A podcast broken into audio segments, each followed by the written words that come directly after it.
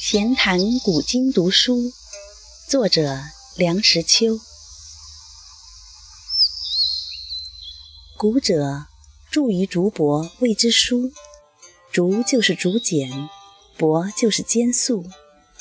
书是稀罕而珍贵的东西。一个人若能垂于竹帛，便可以不朽。孔子晚年读易，围编三绝。用韧皮贯穿竹筒，翻来覆去，以至于韧皮都断了。那时候读书多么吃力！后来有了纸，有了毛笔，书的制作比较方便。但在印刷之术未行之前，书的流传完全是靠抄写。我们看看唐人写经，以及许多古书的抄本。可以知道，一本书得来非易。自从有了印刷术，刻板、活字、石印、影印，乃至于显微胶片，读书的方便无以复加。物以稀为贵，但是书究竟不是普通的货物，书是人类的智慧的结晶，经验的宝藏。所以，尽管如今满坑满谷的都是书，书的价值不是用金钱可以衡量的。价廉未必货色差，畅销未必内容好。书的价值在于其内容的精到。宋太宗每天读《太平御览》等书二卷，漏了一天则以后追补。他说：“开卷有益。”朕不以为劳也。这是开卷有益一语之由来。太平御览采集群书一千六百余种，分为五十五门，历代典籍尽萃于世。宋太宗日理万机之暇，日览两卷，当然可以说是开卷有益。如今我们的书太多了。纵不说粗制滥造，至少是种类繁多，接触的方面甚广。我们读书要有抉择，否则不但无益，而且浪费时间。那么读什么书呢？这就要看个人的兴趣和需要。在学校里，如果能在教师里遇到一两位有学问的，那是最幸运的事。他能适当的指点我们读书的门径。离开学校，就只有靠自己了。读书永远不恨起晚，晚比永远不读强。有一个原则，也许是值得考虑的。作为一个道地的中国人，有些部书是非读不可的。这与行业无关。理工科的。财经界的、文法门的，都需要读一些未成中国传统文化的书。经书当然是其中重要的一部分，史书也一样的重要。盲目的读经不可以提倡，意义模糊的所谓国学亦不能验现代人之望。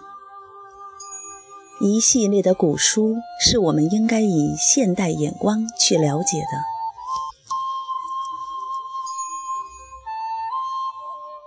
黄山谷说：“人不读书，则尘俗生其间；照镜则面目可憎，对人则语言无味。”细味其言，觉得似有道理。事实上。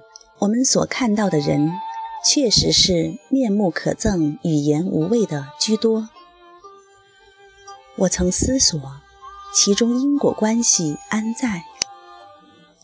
何以不读书便面目可憎、语言无味？我想，也许是因为读书等于是上有古人，而且那些古人著书立说，必定是一时才俊。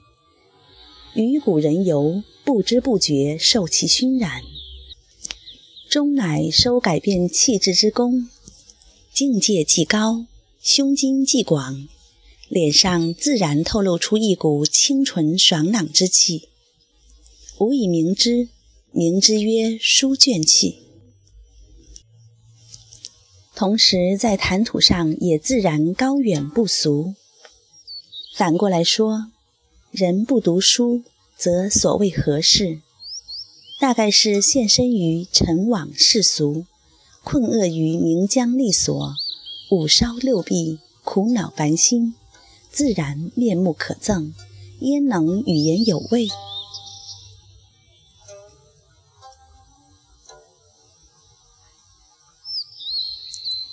当然，改变气质不一定要靠读书。例如，艺术家就另有一种修为。伯牙学琴于程连先生，三年不成。程连言吾师方子春今在东海中，能怡人情，乃与伯牙偕往，至蓬莱山，留伯牙宿，曰。子居习之，吾将吟诗。次船而去，寻时不返。伯牙言望无人，但闻海水动，崩拓之声，山林鸣，群鸟悲嚎，怆然叹曰：“先生将以我情。”乃援琴而歌。启程，成连次船迎之而返。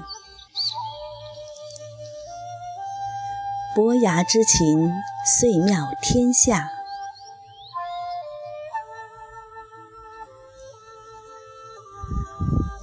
这一段记载，写音乐家之被自然改变气质，虽然神秘，不是不可理解的。禅宗教外别传。根本不立文字，靠了顿悟即能明心见性。这究竟是生有异禀的人之超绝的成就。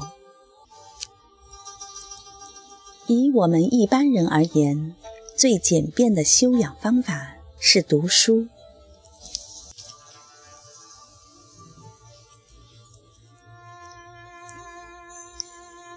书本身就是情趣。可爱，大大小小、形形色色的书，立在架上，放在案头，摆在枕边，无往而不宜。好的版本尤其可喜。我对线装书有一分偏爱。吴志辉先生曾主张把线装书一律丢到茅厕坑里，这偏激之言令人听了不大舒服。